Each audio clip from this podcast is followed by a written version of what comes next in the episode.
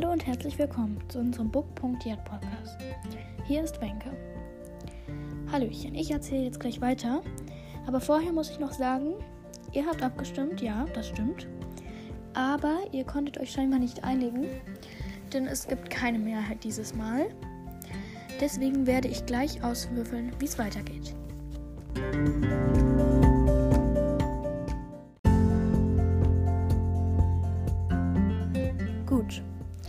Jetzt auszuwählen, wie es den Freunden ergeht, habe ich mir so einen Zettel geholt. Der hat zwei unterschiedliche Farben. Auf der einen Seite ist er rot, auf der anderen Seite ist er weiß. Ich werfe den jetzt gleich hoch und je nachdem, welche Seite da nach oben liegt, ähm, wird dann ausgewählt, was passiert. Also, rot ist gleich der Weg mit den Eiszapfen. Weiß ist gleich der dunkle Weg. Also, auf die Plätze, fertig, los. Und es ist weiß der dunkle Weg. Also werden die Freunde den dunklen Weg nehmen.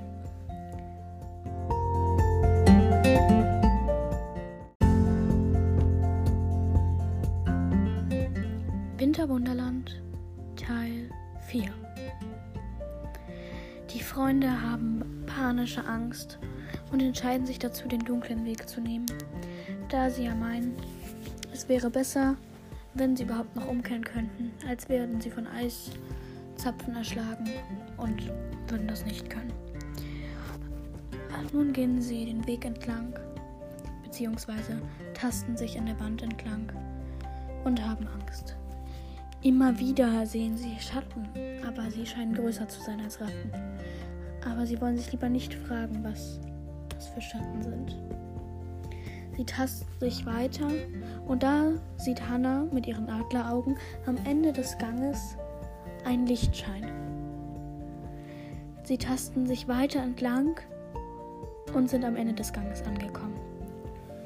Dort sehen sie, dass oben eine kleine Nische mit Licht, äh, ist, wo Licht durchscheint. Sie machen Räuberleiter und klettern raus. Ihre Schlitten haben sie leider in der Höhle vergessen. Aber dann laufen sie halt runter, meinen sie. Der Weg dauert lange und plötzlich entdecken sie hinter einem Baum einen alten Schlitten. Klein, aber besser als nichts. Sie setzen sich alle auf den Schlitten und laufen zur Abfahrt und fahren nun hier hinunter. Das geht sehr schnell. Da bemerkt Anton auf der rechten Seite plötzlich eine kleine Hütte. Sie steht ganz unscheinbar zwischen den Bäumen auf dem Hang. Die anderen haben es nicht bemerkt und er fragt sich, was das wohl für eine Hütte ist. Sie kommen unten an und Anton erzählt ihnen das.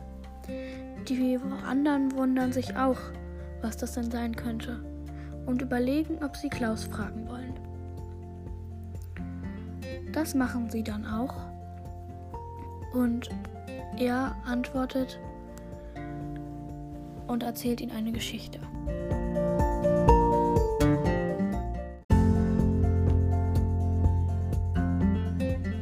Vor langer, langer Zeit, mein Klaus, ein Weihnachten vor vielen Jahren, da kamen die Kobolde zum Weihnachtsmann und fragten ihn, ob sie bei ihm arbeiten dürfen. Der Weihnachtsmann antwortete aber, dass sie es leider nicht konnten, weil er schon genug Wichtel hatte, die bei ihm arbeiteten. Daraufhin wurden die Kobolde so sauer, dass sie alle Geschenke, die der Weihnachtsmann und die Wichtel angefertigt hatten, klauten. Das fand der Weihnachtsmann natürlich nicht toll. Und diese Geschenke versteckten die Wichtel in dieser Hütte. Dadurch kam es zu einem Kampf zwischen beiden.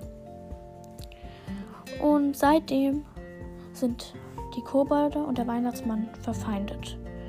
Und alles hängt irgendwie mit dieser Hütte zusammen. Und das ist die Hütte, die ihr eben gesehen habt. Meint Klaus. Die Freunde sind natürlich überrascht, so etwas zu hören. Aber Kathi meint, sie hätte sich das schon gedacht. Irgendwie sind die Kobolde ja immer an allem schuld.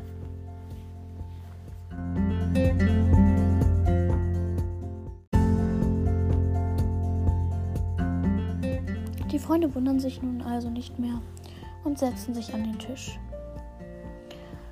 Und natürlich überlegen sie, jetzt ist Mittagessen, ob sie nochmal zur Hütte hoch wollen oder sich nach den Strapazen des Tages lieber ausruhen wollen und vielleicht morgen ins Dorf gehen.